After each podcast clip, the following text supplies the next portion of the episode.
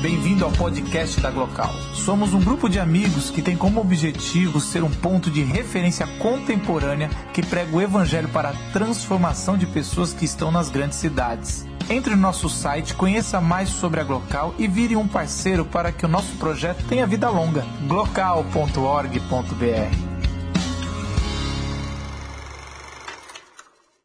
Quando eu, quando eu ouço sobre, sobre o, o Silas falando sobre que é a ficção científica, que é algo imaginar o futuro, pensar no que há por vir, é, mas baseado na ciência, baseado na razão. É, a lógica foi, conversando com meus amigos, isso é, são os profetas da Bíblia. É muito claro. É, que, é lógico que a gente gosta do misticismo. E quando a gente olha os profetas, ou até sem ser os profetas, quando eles falam do futuro, a gente pensa que eles assistiram tudo numa tela que apareceu na vida deles, ou aquele sonho que veio completo. Eu sei disso e se você acredita nisso, é legal. Mas assim, é muito mais profundo. Quando você vai ler as pessoas, os profetas da Bíblia, ele, 80% da fala deles é, é mais revendo o passado e analisando o presente. E aí, através da lógica, através da imaginação e através da fé, eles falam o que vai acontecer no futuro. É sempre assim. Então é como se um profeta é um sociólogo com fé. É mais ou menos isso. Ele analisa o que está acontecendo e, e, se, ele, se ele não tiver fé, ele vai ter uma conclusão. Se ele tiver fé, ele vai ter outra. Mas é isso. Os, os profetas, e foi assim. A, a Bíblia o tempo todo fala sobre, sobre você. É, olha o presente. Ele, Abraão, que não foi um profeta, foi o patriarca de três das maiores religiões que a gente tem, é, ele, ele foi assim: olha, olha as estrelas do céu, olha é, a areia do mar. É, isso é o que no futuro, se você tomar decisões pela fé, se você basear sua vida pela fé, essas vão ser as nações que vão ser beneficiadas através da sua fé. E ele deu um passo na direção desse futuro fictício, mas que poderia se solidificar.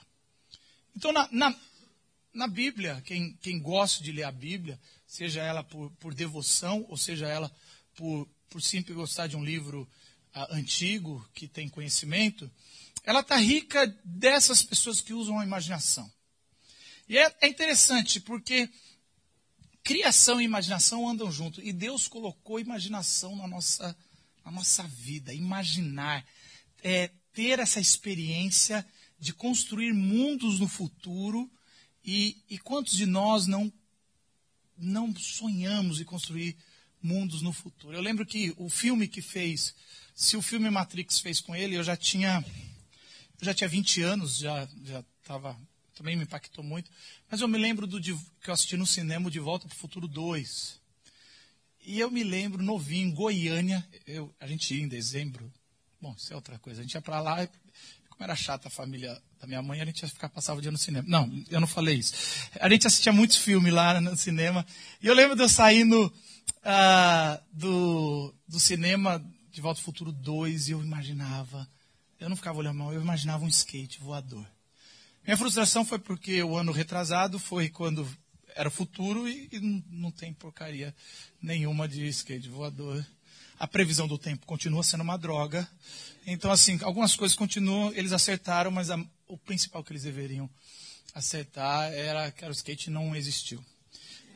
Tem um, tem um texto de Jesus que é muito louco, que explica muito sobre a profecia através da lógica e não através ah, de previsões miraculosas ou mágicas, né? Ele fala, ele fala assim, em Lucas 12, 54 é, a 56.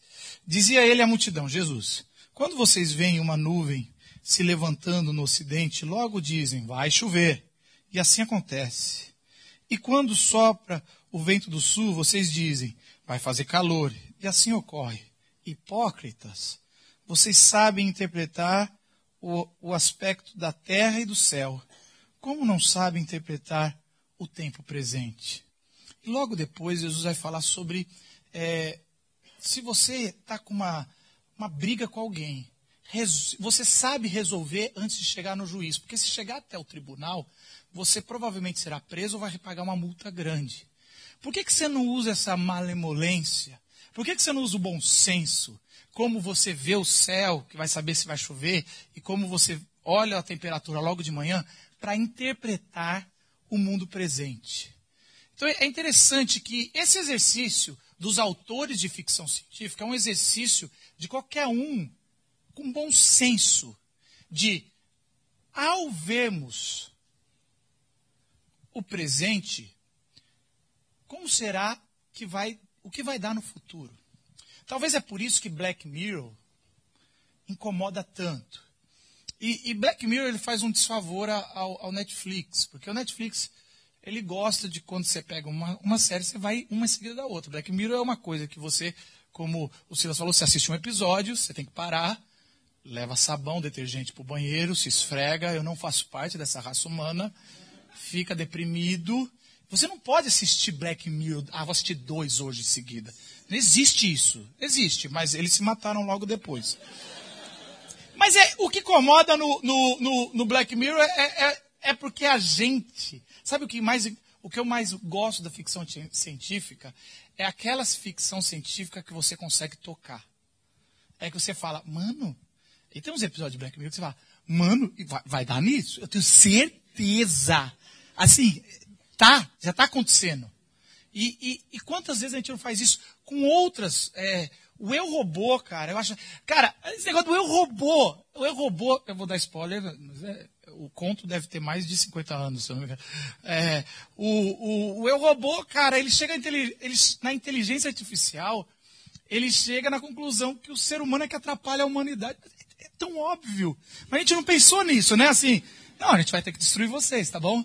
No Her, ou, ou ela, ela é o final, de novo, outro spoiler, mas é, ela vai. Tá bom. Então eu não vou dar spoiler, mas vou contar o que aconteceu no, no Facebook. O Facebook criou dois robôs. O Facebook criou dois robôs esses, esses dois anos que passaram. E eles colocaram um para conversar com o outro para desenvolver resposta. Porque assim, quando você imagina que você imagina na sua inocência que quando dá um problema no Facebook da sua conta, você vai lá no reclamar, escreve, quem responde para você, você acha que é um ser humano, um indiano ganhando 10 dólares por mês para escrever em português para você. Não, é uma máquina já. Só que eles estavam desenvolvendo. E esse mês eles desligaram as máquinas, porque elas começaram a conversar e se desenvolver na inteligência artificial e elas desenvolveram uma língua delas. Spoiler do Her. Ah, cara, alguém preveu isso que ia acontecer. Porque é óbvio, o inglês é, é muito ruim para se comunicar. E, e alguém que é inteligente sabe disso. Não é uma língua evoluída. Aliás, a, o inglês é fácil de ser falado porque ele é muito simples. Não se conjuga verbo direito lá. Então, assim, qualquer máquina para. Não, não, não. Se a gente vai conversar para valer, a gente vai ter que mudar essa língua. Você está entendendo, cara, que a genialidade de se prever o futuro de algo que vai. E Jesus está falando isso. Gente, leia o presente. Mas tome cuidado. Porque o presente não mente o futuro. E é interessante porque a gente tem essa previsão sempre nos nossos relacionamentos pessoais. Uh, se você continuar, ou que nem eu, não fizer exercício, comer qualquer tranqueira, a gente sabe qual, vai, qual não vai ser o futuro. Nos nossos relacionamentos conjugais, de amizade, de amor, a gente sabe. Se continuar assim, sem surpreender com uma palavra de carinho, sem elogiar, sem abraçar, sem fazer amor. A gente, é claro, quando se lê o presente, você sabe o futuro. A mesma coisa de um país. Um país que legitima a corrupção em detrimento à economia. É óbvio o futuro desse país. Não precisa de pessoas imaginarem tão forte a ficção científica. Ela ela está clara, não é ficção científica, é clareza profética. O nosso país está rumo à morte. O nosso estilo de vida é, é, é suicida. Os nossos relacionamentos estão para se romper. Essa é a vida que a gente entrou, esse é o sistema. A gente criou é, exigências para nós que nós não desfrutamos, vivemos nesse ritmo. É interessante, às vezes eu me pego gastando dinheiro num curso, tirando o tempo da minha vida, eu chego lá e eu fico no celular, porque na verdade eu quero diploma. Olha o estilo de vida que a gente criou, porque a gente na verdade não entendeu nada, que o conteúdo é que importa, é como a gente vai. Esse jeito miraculoso de querer resolver a vida, ele vai muito para a fé. E, e é interessante como a gente gosta de. É, a gente quer um milagre ou uma magia para resolver a nossa vida. Então, a, a vida toda eu cresci como com uma visão apocalíptica de que, olha, um dia Deus vai destruir falando, se fizer tudo errado. E por vocês estarem fazendo tudo errado, eu vou destruir, vou trazer. Então, na verdade, assim, não adianta tentar fazer nada certo, porque quanto pior, melhor. Eu ouvia isso. E essa mensagem destrutiva, depois que eu fui estudar a Bíblia, eu vi que não tinha. Era uma distopia apocalíptica que vendeu. E eu gosto de distopia. Eu, eu, eu, eu gosto de Mad Max. Eu gosto disso, mas eu gosto para assistir. Isso é o problema da distopia. A distopia é interessante, ela é sedutora para os outros. Distopia é a única coisa que eu não quero para o meu futuro e para o nosso futuro. E depois eu entendi que o que Jesus está falando aqui é uma fé não miraculosa, é uma fé que se constrói. É uma fé que sinaliza uma chegada de um rei.